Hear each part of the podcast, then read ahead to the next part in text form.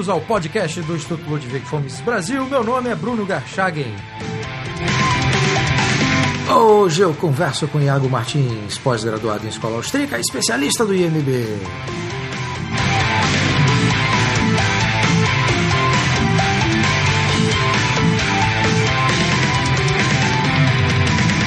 Seja muito bem-vindo, Iago. Opa, alegria minha. Iago, você é um dos organizadores e palestrante do quarto Fórum Nordestino de Cosmovisão Cristã, que será realizado de quarta a sábado agora, dessa semana, em Fortaleza, e cujo tema será contra a idolatria do Estado. Então eu queria começar essa nossa conversa, Iago, te perguntando o que, que é essa idolatria do Estado sobre a qual vocês vão tratar no evento? A gente está usando o título de um livro do Franklin Ferreira, que também é um dos palestrantes do evento, que foi publicado pela edição, por Edições Vida Nova. E no livro, ele justamente critica uma tendência que existe muitas vezes na sociedade de tratar o Estado como se fosse um tipo de divindade. A coisa que em algum nível foi tratado pelo nosso amigo Francisco Ratzo no a, a imaginação totalitária, né? os perigos da política como esperança.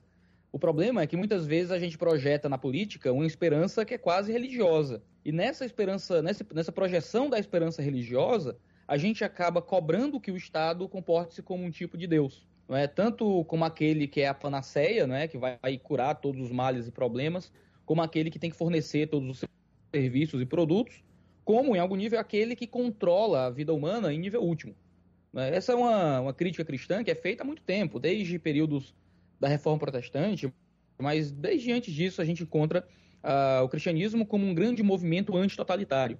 Você pensa no neocalvinismo holandês, por exemplo, com homens como Abraham Kuyper, que foi primeiro-ministro uh, na Holanda e fundador da Universidade Livre de Amsterdã, fundador do Partido Antirrevolucionário, ele falava que uma das piores coisas que pode acontecer no, governo, no estatamento civil é que o governo seja uma quimera cujos tentáculos, né, um povo cujos tentáculos atacam todas as áreas da vida, né?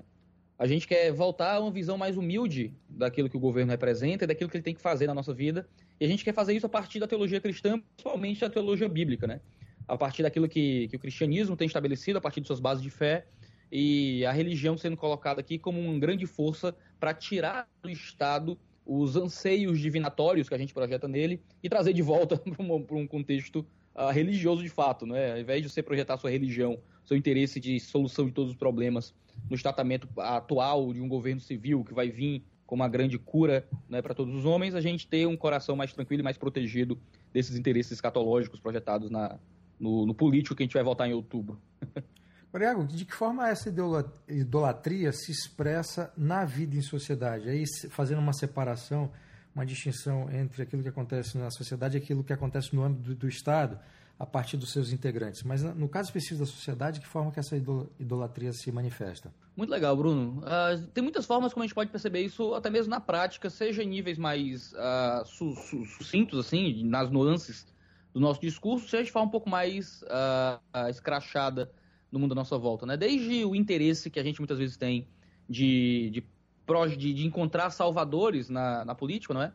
A gente, como seres humanos, a gente muitas vezes tem interesse e a gente acha, a gente acredita, a gente foi ensinado que votar na pessoa certa vai ser o caminho para que a gente receba uh, anseios são os mais variados e que soluções que nós deveríamos fornecer para a nossa própria vida sejam fornecidas e solucionadas através de, de alguém que vai receber um, uh, toda uma unção civil como um novo sacerdote da vida pública, né? Então, quando você entra na vida comum e conversa com as pessoas, muitas vezes você percebe que existe um senso de passividade diante de circunstâncias que deveriam cobrar de nós um, uma força mais ativa, né? A mesma passividade que às vezes a gente encontra em certos grupos religiosos que esperam que Deus venha para solucionar problemas, que às vezes o modo como Deus vai solucionar o problema é nos levando e nos movendo à ação, a gente encontra este mesmo sentimento no, senti no, no, num, num esforço político, não é? Então, ao invés de nós assumirmos a responsabilidade pela nossa própria vida, a gente projeta em um representante divinizado o poder de resolver os problemas da nossa vida. Eu acho que é o Kirk, ou é o, o que vai falar que só mentirosos se elegem porque nós só queremos eleger pessoas que nos prometam o impossível. Então, porque a gente espera constantemente que, que, o, que o impossível não seja dado, que a cura de todos os males não seja fornecida pelo Estado, a gente acaba tendo um espírito uh, mais passivo diante da nossa própria vida. A gente não conquista as coisas, a gente não busca as coisas, a gente espera que o governo abra um caminho, abra uma política pública, faça alguma coisa que solucione anseios da minha alma. Isso também está relacionado, de muitas formas, ao meu próprio relacionamento com o outro. Não é? A partir do momento em que eu dou uma justificativa quase que divinizada para o governo, a gente quase que voltou para o direito divino dos reis, né, mas projetado na, de pessoas que ganham cargos eletivos, a gente acaba justificando as mais variadas uh, intempéries contra o inimigo político, o adversário político, com um anseio religioso. Né? A gente pensa muitas vezes na religião como algo que, se mal usado, pode acabar gerando uh, as mais variadas violências. Né? E quando a gente olha ao longo da história do mundo, a religião que mais gerou violência é a religião-estado, né? religião política. E a gente vê muitas vezes o, o anseio político justificando algo contra outra pessoa, de forma que você acaba imaginando que vai se projetar nessa vida um anseio quase que divino de Deus vir e punir o mal, acabar com os homens ruins, puni-los eternamente no inferno e que os bons vão viver num céu eterno de glória. Então, pelo meu candidato, pela minha visão política, pela minha ideologia, eu quero que o adversário, aquele que tem uma visão diferente da minha, seja exterminado, viva eternamente longe da vida social e que eu receba os benefícios né, de estar do lado certo da ideologia, da ideologia dominante acaba que esse, essa projeção uh, religiosa dentro da política afeta o modo como a gente se relaciona com as outras pessoas, não é? Se a gente for entrar em coisas mais simples, não é? Como as brincadeiras de Twitter e de conversa de Natal, de fim de ano, ah, meu Natal, vou ter que sentar lá com meu pai reaça, não é? Vou ter que agora sentar com aquela minha sobrinha de esquerda e tal. Relações familiares acabam sendo, de alguma forma, manchadas pelo no altar, é, sacrificados no altar da ideologia, não é? Parece que relações humanas muito mais fortes e profundas, como até mesmo a relação de família, que deveria ser uma coisa uh, muito séria, muito forte, né? Você não pode deixar de ser família, nem que você queira, é uma coisa que é de sangue, não é biológico em você, uh, acaba muitas vezes sendo sacrificado porque você valoriza mais a sua visão de solução para os problemas sociais do que uma relação humana que se estabelece desde o seu berço, muitas vezes. Né? Então, a gente projetando na política esse tipo de sentimento é uma coisa que afeta nosso relacionamento não só com o Estado em si, mas o nosso relacionamento até com as outras pessoas que estão à nossa volta. Aquela frase que, que você falou do, do Scruton do, do Kirk, tem uma parecida do Thomas Sowell. Que ele justamente ah, deve ser o Sowell, então.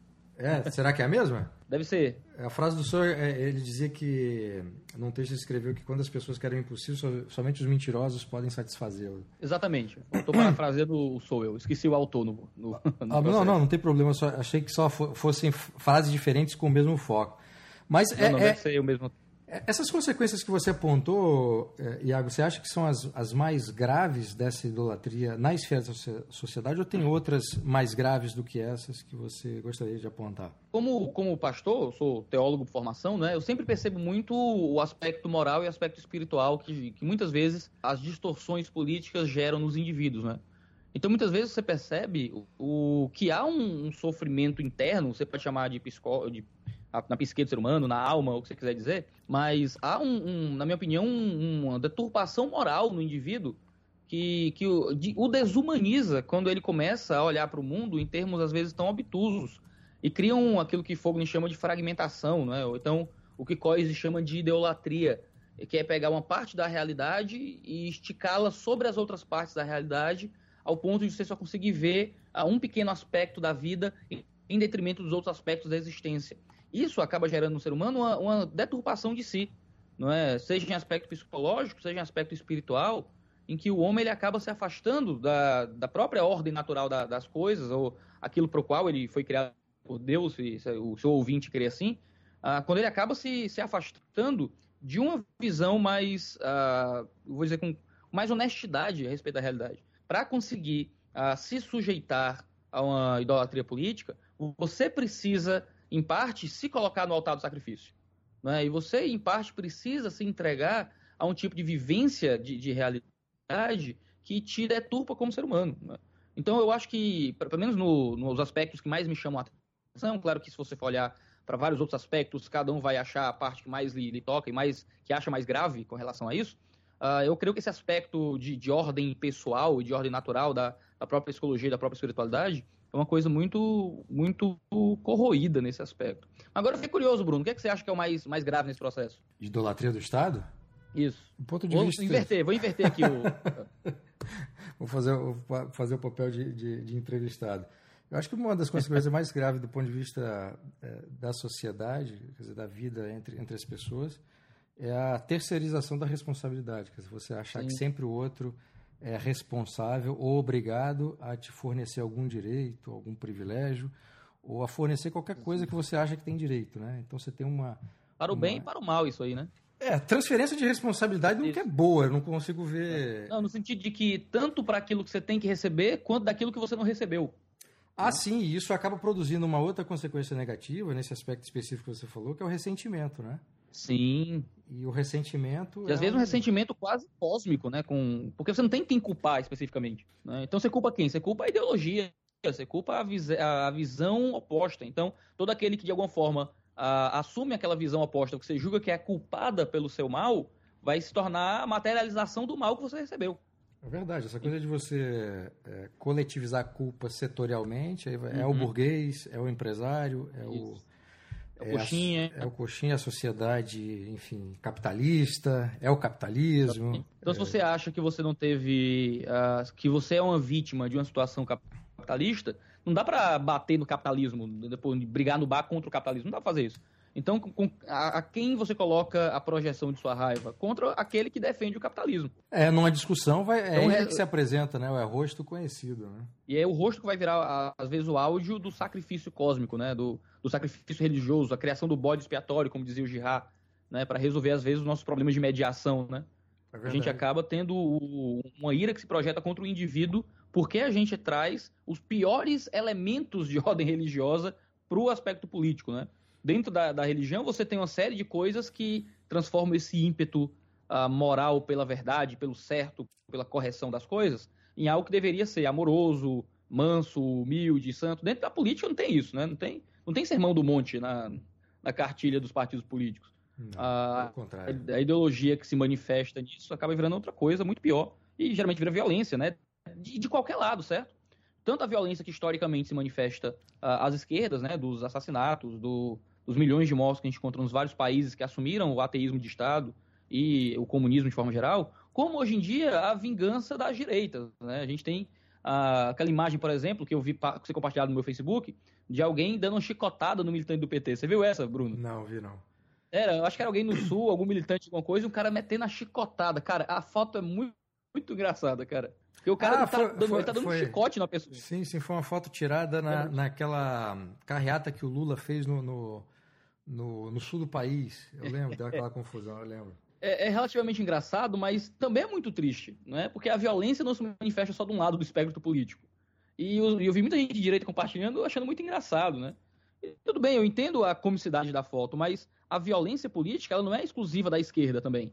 Já que nosso público aqui é fundamentalmente a de direita, liberal, libertário, conservador, uh, é bom a gente pensar que as idolatrias políticas não são exclusividade uh, socialismo. Apesar de eu estar escrevendo muito Uh, fiz isso na minha pós-graduação, o senhor corrigiu um artigo meu sobre isso e avaliou até sobre como muitas vezes há um anseio religioso nas esquerdas, mas um trabalho feito a respeito do, do que pode acontecer em outros movimentos também é uma coisa que, que carece né, de aprofundamento teórico, porque também há um anseio religioso que pode se projetar à direita do espectro político. é uma coisa que a gente também quer tratar lá no Fórum de Cosmovisão. A galera manda um recado pra gente dizendo, ah, mas vocês são bandidão liberal, vão falar mal do, dos esquerdistas, vai todo mundo defender mercado, mercado livre, Estado mínimo, uh, e usar a Bíblia como desculpa para isso, vocês são um bando de safado. né? Mas geralmente é isso. É. Mas existem muitas visões uh, que também são à direita do espectro político, que são uh, problemáticas e justificativas que se estabelecem, que são contrárias a elementos de fé muito claros, né? que são dados para a gente na nossa visão cristã. Tanto que o sábado à noite do evento, a entrada é gratuita, qualquer pessoa pode ir, e o tema da palestra vai ser direita e esquerda no banco dos réus. Né? E a gente vai tentar olhar para Romanos 13, que é uma carta de Paulo, um texto na carta de Paulo sobre Estado, e tentar ver como o cristianismo bate um pouco em todo mundo né? e apresenta um caminho que eu acredito que teoricamente está mais à direita do espectro político, mas que não é submissão ideológica a grupos de direita ou de esquerda, mas é o estabelecimento de uma coisa totalmente outra. Assim, que eu acho que se houver uma terceira via, eu acho que o nome dela é cristianismo. Uh, alguns vão dizer que, na verdade, é só direitismo mesmo, como conservadorismo, como qualquer outro. Mas eu acho que há outro compromisso de outro compromisso teórico muito, muito diferente. Né? Eu acho que vai ser muito enriquecedor ao público que não necessariamente é cristão, ou que aceita a Bíblia como elemento de fé ou algo assim, a ouvir outras bases a respeito de como a gente enxerga Estado, política, economia, e às vezes chega em lugares muito parecidos de outros grupos. Eu acho que vai ser uma coisa muito enriquecedora. Aliás, o próprio Gramsci deixou escrito que o grande inimigo da, do comunismo não era o liberalismo nem qualquer outra corrente política, né? Era a religião cristã. Exatamente. Então... Porque gera um, uma competição de poderes, né? Você tem liderança, uma liderança divina que assume o poder para si, você tem uh, outras lideranças religiosas em, em, escala, em escala menor que competem com o poder do, do governo, né? O poder totalitário que é projetado sobre o governo civil. Quando você tem uma religião que tem uma autoridade acima de você, seja em nível humano, no, na, no chatamento litúrgico e eclesiástico, seja na existência de um, de um Deus, que esse Deus é quem recebe realmente a toda adoração e a ele que a vida é dada, isso gera uma competição muito grande contra aquilo que o governo às vezes tenta se colocar como. Né? O governo às vezes tenta ser aquele grande poder central que gere toda a vida um cara que já tem uma visão forte de, de uma divindade, ele vai ser aquele que vai encontrar poderes em, em concorrência aí. E isso é muito ruim para o governo, ter essa concorrência religiosa. Fora outros fatores morais e éticos e de comportamento que a religião cristã muitas vezes coloca, que vão em oposição a tudo aquilo que o governo tenta colocar como meio de estabelecer o seu poder, como, por exemplo, família, como a respeito a tradições, como a, a coisas desse tipo com relação à vida civil, que muitas vezes é problemático, né? A família é um núcleo anti-ideológico, né? um núcleo completamente uh, concorrente às forças externas a ela, como o próprio Estado. Então, o cristianismo acaba fortalecendo uh, elementos da vida que são muito deletérios à tentativa de controle estatal. É verdade. E, e quanto mais ideológico for o grupo no poder, né, que, que ascende ao poder, mais esse medo dos obstáculos criados pela religião, obstáculos morais, éticos, etc. Sim. Né? Agora, a gente, a gente, saiu então da esfera da sociedade, Iago, para o âmbito do Estado. Então, eu queria fazer a mesma pergunta, agora, mas direcionada especificamente à, à instituição política, né? de que forma que essa idolatria se expressa na ação dos políticos e dos representantes das instituições estatais? Ah, cara, é sempre na tentativa linda e maravilhosa de resolver os nossos problemas nos causando mais problemas. Porque quando você vai assistir a, o Congresso, as falas no, no, Senado, as falas na Câmara, é sempre esse discurso maravilhoso de tentar resolver os nossos problemas, a nos fornecer coisas, lidar com as nossas mazelas. E quando você conversa com político, você já, você já deve ter tido essa. já teve essa experiência, com certeza, muitas vezes na sua vida. O político é o cara que está se sente acima do brasileiro médio. Né? De, principalmente o cara que está muito tempo na política. Né? Porque o brasileiro ele não consegue, ele não, ele não pode, ele sozinho não, não faz nada, ele precisa dessa instituição maravilhosa chamada Estado para poder dar-lhe a comida mastigada na boca. Né? Parece que o, o indivíduo ele não pode gerir seus próprios negócios, ele não pode fornecer a própria segurança, ele não pode dar a própria educação para os filhos, o Estado tem que, tem que dar tudo isso. Né? E nessa tentativa, né, toda panaceia tem um custo, certo? Tem um custo para toda panaceia. Toda tentativa de fornecer uh, ao ser humano e ao indivíduo alguma coisa, acaba virando uma desculpa para expropriar o indivíduo, né? Uh, então, entrando numa esfera mais liberal, se a gente disser assim, o problema é que o governo civil não pode dar nada que antes não nos tenha tirado. Ele não consegue produzir nada, ele não consegue criar nada do zero. Ele precisa tomar de nós, ficar com a taxa administrativa disso, sustentar os seus desmandos e seus funcionários, pegar aquilo que esconde na corrupção e nos devolver em nome da nossa, do nosso bem-estar. O que é um absurdo, né? O brasileiro é aquele que comemora e luta e se esforça para ter o direito de pagar o boleto dos outros. Então, é, é, um, é, um, negócio muito triste, porque os políticos eles vão justificar isso na linguagem do, do bem, na linguagem da produção da bondade. O brasileiro precisa disso, coitadinho, miserável, né? Só que o governo não está lá. Né? Por exemplo, eu tenho feito uma pesquisa com, com pobres recentemente, eu sou ministro religioso, então esse é um assunto que me chama muita atenção. Eu vou com meus alunos do seminário, às vezes, fazer ações sociais como morador de rua. E o governo não está lá. O Estado não está lá. Quem está lá são igrejas, são organizações não governamentais, são indivíduos, são empresas que olham para o pobre e querem fornecer algo para o pobre. Uh, o pobre tenta ir no SUS e não consegue achar nada no SUS. Mas as igrejas levam dentistas e, médicos para fazer ações pontuais uh, nas praças, por exemplo. É, corte de cabelo e coisa assim. E muitas vezes os caras vão para lá onde o Estado não está para chamar o Estado. Né? Então eu vejo muito isso. O pastor vai na favela, fazer vídeo, bater foto, clamar cadê o Estado. O Estado não está lá, meu filho. Sabe quem é que está lá? Está você. E se você está lá, você deveria entender que ninguém vai resolver a vida dos caras se não forem eles e você lá como um instrumento para promover um, ideias né, melhores e trazer elementos de progresso social para essas pessoas. O cara, muitas vezes, ele vai para onde o Estado não está, pedir que o Estado vá para lá, quando ele está lá. Né? E muitas vezes a gente tem esse processo de, como você falou, de quebra de responsabilidade, né? O, muitas vezes a gente, como seres humanos, a gente, como pessoas dotadas de alguma empatia, a gente poderia trabalhar em favor dos mais necessitados, mas a gente não quer fazer isso. A gente quer pagar um político para que ele pegue o nosso dinheiro e cuide dos necessitados. Né? Então, toda, toda bondade estatal, no fim das contas, é, é maldade disfarçada. Ele tira de nós a capacidade de fazer o bem uh, e usa um número menor de recursos, gerenciado de forma central, para tentar fazer o bem e sustentar toda uma máquina de promoção e de organização desse bem. É um problema muito sério porque você tira da sociedade tanto um senso moral de, de atitude em direção à produção da bondade para dar bolsa de estudo e coisas assim. Eu fiz minha pós em em economia, uh, junto com você foi meu professor, uh, porque alguém pagou para mim as mensalidades da pós. Um professor do meu bacharel em teologia uh, falou comigo, a gente conversou, ele viu que eu tinha um talento para essa área, ele pagou as mensalidades para mim. Eu não tinha grana para pagar. Outra pessoa me ajudou com relação às passagens. E não foi o Estado. Pessoas decidiram voluntariamente me dar educação. Né? Coisa que o Estado disse que deveria dar e não dá. E dá com uma qualidade miserável. Eu estudei em colégio público. É um negócio vergonhoso. Né? Então, a partir do momento que na esfera estatal esses caras assumem que têm a responsabilidade de gerir a nossa vida e de nos dar, nos dar coisas, eles encontram uma excelente justificativa para nos tirar tudo que quiserem para poder nos fornecer aquilo que eles acham que a gente precisa. Fora na esfera do controle, né? do controle da nossa vida. Eles acham que a gente não tem capacidade de se defender, por exemplo, de portar armas, digamos assim. Sempre que eu converso com amigos que são contra o desarmamento, o argumento é sempre o mesmo. Você acha que o brasileiro está preparado e tem maturidade para andar armado, geralmente eu digo, e é você que vai decidir? É você que vai fazer agora um julgamento moral sobre a capacidade de todas as pessoas? Porque você acha que os outros são incapazes, você agora é o mais capaz e tem capacidade de tirar dos outros o, o poder de tomar a decisão da, da, própria defesa, né?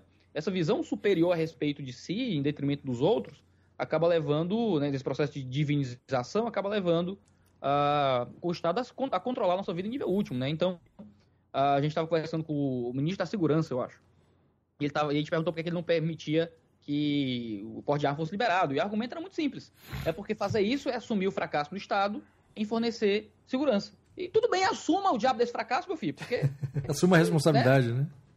Assuma a responsabilidade. Né? Nem eles estão assumindo esse negócio direito, pelo visto. É. Né? A gente projeta a responsabilidade sobre eles, eles não aceitam e projetam sobre sei lá quem, né? sobre o diabo, sei lá.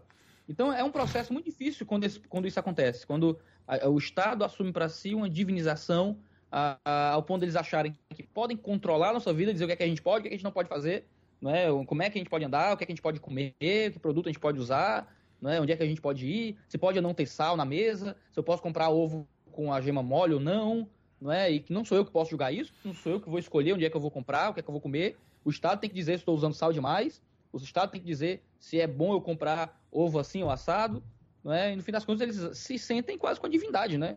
Até onde me consta, quem está preocupado com as minúcias da minha existência e uma ética ah, para minha vida ah, total é a esfera religiosa, é meu texto de fé, é uma Bíblia, é, um, é outro livro de fé que talvez seja importante. Ah, não é o, o Estado não devia ser isso. O Estado tinha que ser um instrumento para conflitos de liberdade. Quando as liberdades entrarem em conflito, o Estado vai tentar resolver né, e gerir de alguma forma. Agora, o Estado ser aquele que vai ficar me dando ética privada para praticamente tudo na minha vida é uma loucura. Não é? Ou tanto nesse aspecto quanto nesse aspecto de tirar tudo que é nosso para tentar nos fornecer alguma coisa boa, né, às custas da nossa própria vontade, dos nossos próprios recursos. E essa loucura fica ainda mais é, exacerbada, né, se você, dependendo da forma como você olha, quando você identifica quem são as pessoas que formam o Estado, né?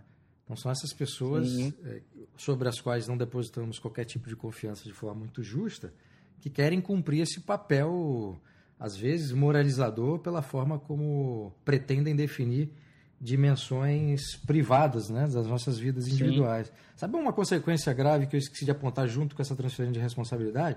É uma Sim. coisa que precede, é a mentalidade. Né? É sempre essa mentalidade que reforça e legitima a atuação do Estado e que tenta levar o Estado onde o Estado não está e se estiver, vai cumprir o mesmo trabalho ruim, ineficiente, que já cumpre onde ele próprio está. Né? Então fica uma coisa um tanto Exatamente. sem sentido e sem lógica. No caso do, do, do Estado, eh, Iago, eu, eu havia perguntado como é que isso se expressa na ação dos políticos, e de alguma forma você começou a responder a pergunta que eu vou fazer agora. Quais são, né, na sua opinião, as consequências mais graves é, na, no âmbito do Estado dessa idolatria? Acho que é no, no caminho que a gente estava colocando aqui, né? Acho que o caminho mais grave vai ser sempre esse do Estado uh, ter, no fim das contas, o poder total sobre a nossa existência, né? Nós não somos donos de nossas propriedades, né? O Estado, a grosso modo, é. Uh, nós não somos donos do dinheiro, o Estado o é. Uh, fim das contas, no fim das contas, nós não somos donos do nosso corpo, né? o Estado é. Eu não posso fazer o que eu quiser com o meu corpo, né? seja certo ou seja errado, uh, não cabe a mim decidir, cabe ao Estado decidir. eu não sou dono dos meus relacionamentos, às vezes, eu não sou dono, se você for parar para prestar atenção, de quase nada. Minha vida pertence a um grupo de pessoas que tem um poder, uh, um monopólio do uso legítimo da força, né, e que usa legitimamente a força contra a gente, que acaba se tornando uma força ilegítima, né? E acaba fazendo, pegando impostos abusivíssimos contra o ser humano, né, transformando, uh, fazendo com que a gente seja roubado, roubado e extorquido para coisas que não são do nosso interesse, uh, que a minha própria existência não seja livre para que eu possa fazer o que eu quiser com a minha vida, quando o Estado ele vai tentar definir cada, cada detalhe da minha existência, ah, quando viver e morrer já é uma coisa que está na mão do governo. Né? Eu lembro muito do caso do, do Alf, né? na, na, na Europa recentemente, né? Ah, junto com o Charlie Gard, né? que é uma história um pouco mais antiga, de crianças que o governo não permitiu que fossem mudados de hospital para que tentassem tratamentos alternativos e que morreram ah, a revelia da vontade dos pais. Né? Ah, a Itália ofereceu cidadania, os Estados Unidos ofereceu cidadania para essas duas crianças, a Itália e os Estados Unidos, e o governo, uh, acho que é da Inglaterra, se não me engano, da Grã-Bretanha, não lembro mais, uh, proibiu que as crianças fossem movidas porque não seria interessante para os pais. Os pais não, não ia ser um sofrimento exagerado e tal, e as crianças morreram. No caso do Alf, que foi esse ano ainda, o, o hospital não sabia o que, é que a criança tinha. Né? A criança estava morrendo de uma doença que o, que o hospital não sabia qual era, e quando eles tentaram mover a criança para outro país para tentar outro tipo de tratamento, ah, isso foi negado. O, a criança tinha dificuldade respiratória, quando eles desligaram os aparelhos, eles diziam que a criança não vivia mais que alguns minutos. A criança ainda respirou por nove horas, né? E nove horas esperando a criança morrer. Né? É, depois de nove horas, deram alguma, algum soro, alguma coisa para hidratar, hidratar, a criança. Né? Depois de nove horas. Então, no fim das contas, em alguns países, o governo tem o, o direito de vida e morte sobre as pessoas num nível absurdo, né? Uh, talvez o, o, parte do público não concorde com o que eu vou dizer, mas a legislação sobre aborto, para mim, é um tanto isso, né? Você tem uh, um, um, indivíduo, né, que é o bebê, ainda no ventre da mãe, uh, e esse indivíduo não tem o direito de ser protegido em sua existência, porque algumas pessoas querem despessoalizá-lo e tratá-lo como uma mera, uh, um mero amontoado de células que não é humano, né? que não é uma vida ainda em sua plenitude, que por isso pode ser extirpada de dentro, do, de dentro da mãe. Uh, o governo tem o poder de, através de algumas canetas, uh, liberar uh, o que, na minha opinião, é assassinato de criança. Né? É o holocausto silencioso, como é chamado nos Estados Unidos, né? o número de crianças que morrem por ano uh, por causa desse tipo de coisa. Então, a, a ir dando para o Estado cada vez mais poder, né, faz com que ele cada vez mais tenha poder sobre nós. Né? Pedir por mais Estado, pedir por mais imposto, pedir por mais intervenção, pedir por mais serviço público, é, no fim das contas, alimentar cada vez mais esse grande leviatã que, no fim das contas, vai devorar cada um de nós. Né? Mariago, sobre esse tema específico do aborto, que é um tema espinhoso e não é o, o, o objeto da, da, nossa conversa, e pode ser até um, um, um objeto de um futuro podcast. Mas, claro. para fazer uma pergunta específica, assim, é, você começou falando do, que o Estado intervém muito na, na enfim, na, na, vida pessoal, nas decisões pessoais, e o Sim. ouvinte que eventualmente defenda o aborto pode dizer que quando o Estado impede, proíbe que uma pessoa faça o aborto, é, o Estado está interferindo numa, numa decisão de caráter privado. Como é que você responderia Sim. isso, já que você é alguém que defende a não intervenção do Estado nesses, nesses casos que você apontou? Legal, obrigado pela oportunidade de falar disso. uh, ah, para mim, o Estado ele serve para gerir conflitos de liberdade. Para mim, é, é, a função do governo. Basicamente é isso. Uh, quando as liberdades entram em conflito, né, porque existir outra pessoa com liberdade limita a minha liberdade. Eu, eu, eu, quando a gente fala de vida, propriedade, a liberdade significa que eu não posso colocar minha liberdade contra a vida de outra pessoa, contra a propriedade de outra pessoa. Então, a existência de outra pessoa com liberdade limita a minha liberdade em algum nível. Uh, eu, acredito que o feto, né, o bebê dentro do, do, ventre da mãe, é um ser vivo, é um indivíduo que também tem o direito à liberdade, à vida. Né? Uh, se eu quero usar a minha liberdade como mãe para me insurgir contra a liberdade do bebê que está no ventre, uh, aí você tem, se deve ter uma das poucas ações estatais, na minha opinião, que é a ação de proteger aquele que está sendo vilipendiado. Para mim, uma legislação contra o aborto é igual à legislação contra o assassinato. Né? Nós devemos acreditar que o governo, se você acredita na existência de um governo, ah, que proíba, que de alguma forma puna o assassinato, alguém está se insurgindo contra a vida de outra pessoa. No caso do aborto, para mim, é exatamente a mesma coisa. É o governo pedindo o assassinato. E no caso, o assassinato de alguém vulnerável. No caso, por um familiar, né? E por motivo torpe, né? Então, para mim, é triplamente qualificado o, o aborto como assassinato. Tá né? Então, o governo seria um instrumento para impedir que a liberdade do feto seja vilipendiada. Uh, é, ser a favor da legalização do aborto, na minha opinião, é ser contra a liberdade individual. Aí, aí o Estado, nesse sentido das atribuições, é, novamente repetindo o que você falou, para quem defende a existência do Estado, se o Estado Sim. tem por premissa defender a vida, não faz sentido converter uma lei que permita o assassinato. Né? Isso, isso é quase religioso, cara. Eu lembro dos templos de, de Baal e de Astaroth do século I, quando a gente lê a história dos sacrifícios de crianças que aconteciam uh, na história da humanidade. Ao lado de todo o templo de Baal e da sua esposa Astaroth havia um cemitério de crianças. Porque crianças eram constantemente oferecidas em sacrifício a essas divindades, né? E o que as pessoas estão querendo hoje em dia é isso. É um retorno a essa divinização do Estado ao ponto da gente sacrificar as crianças no altar né, desse Baal moderno.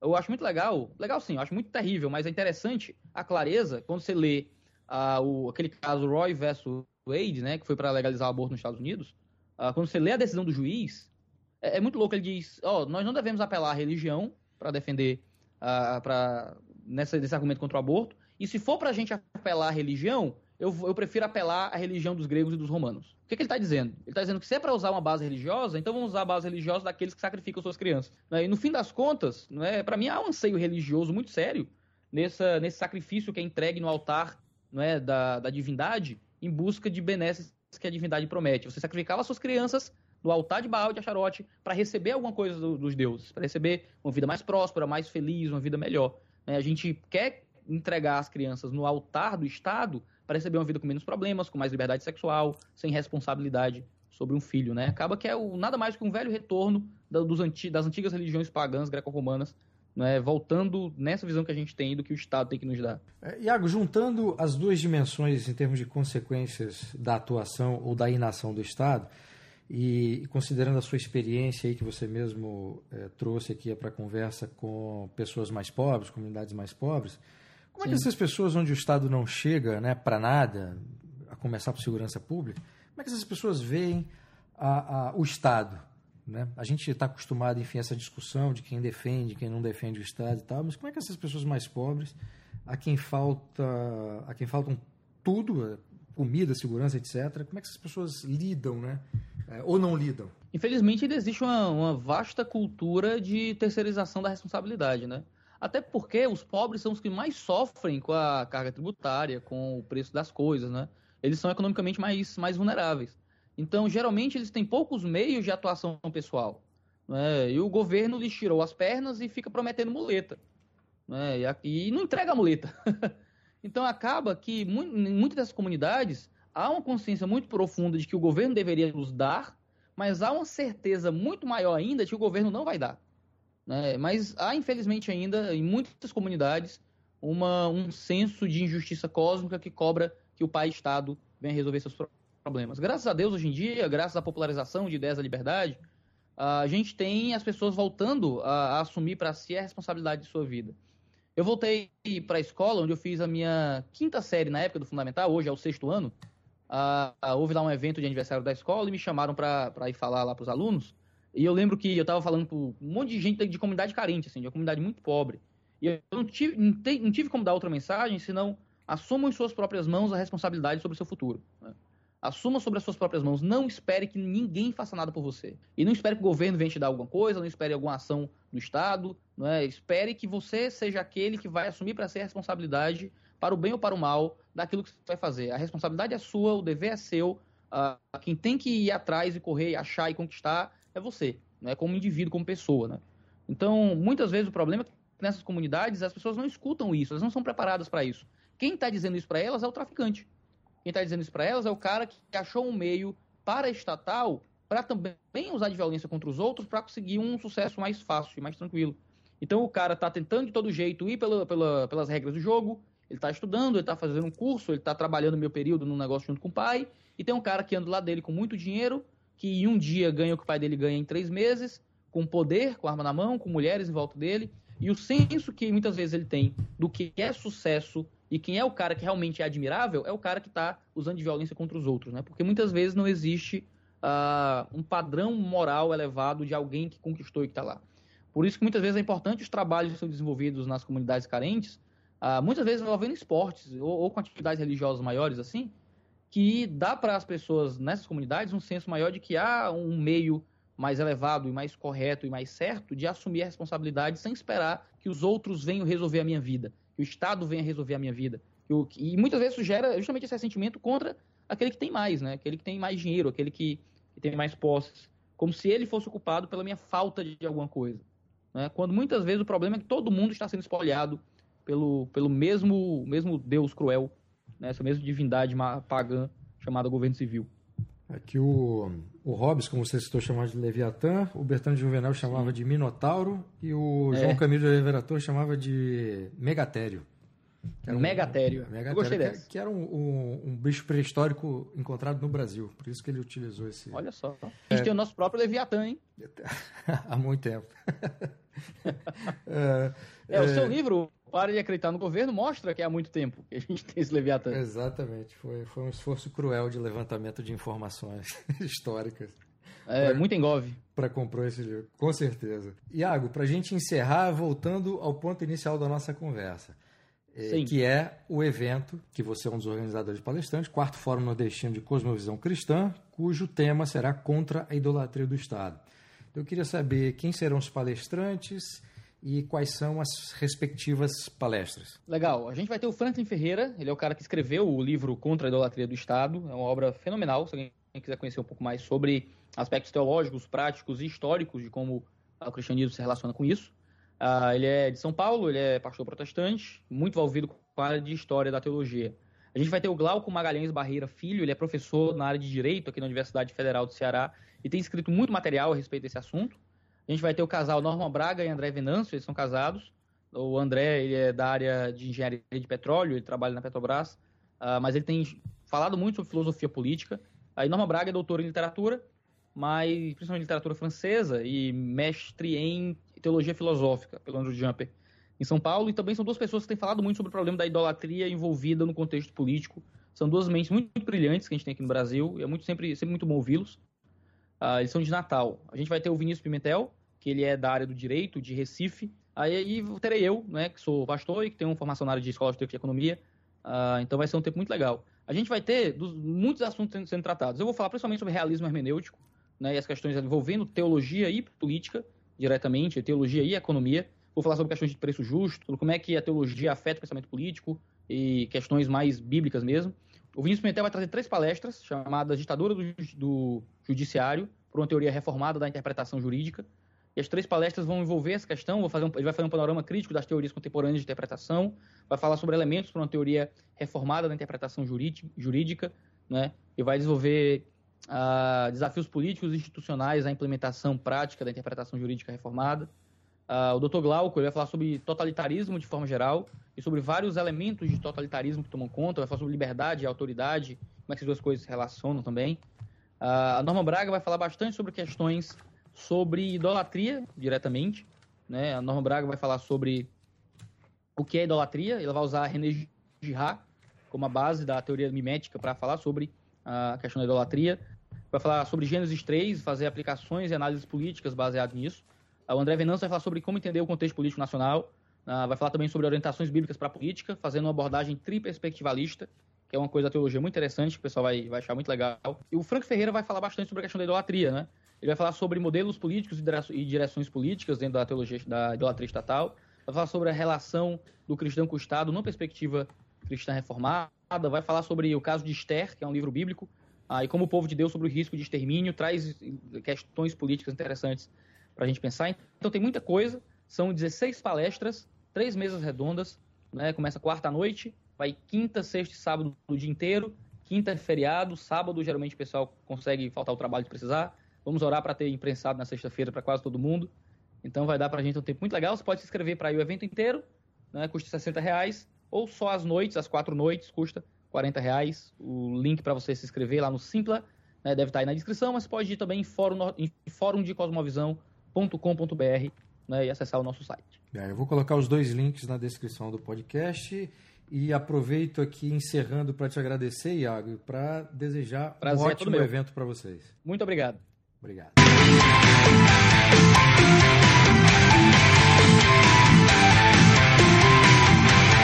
Este foi o podcast do Instituto Ludwig Gomes Brasil. Meu nome é Bruno Garchagen.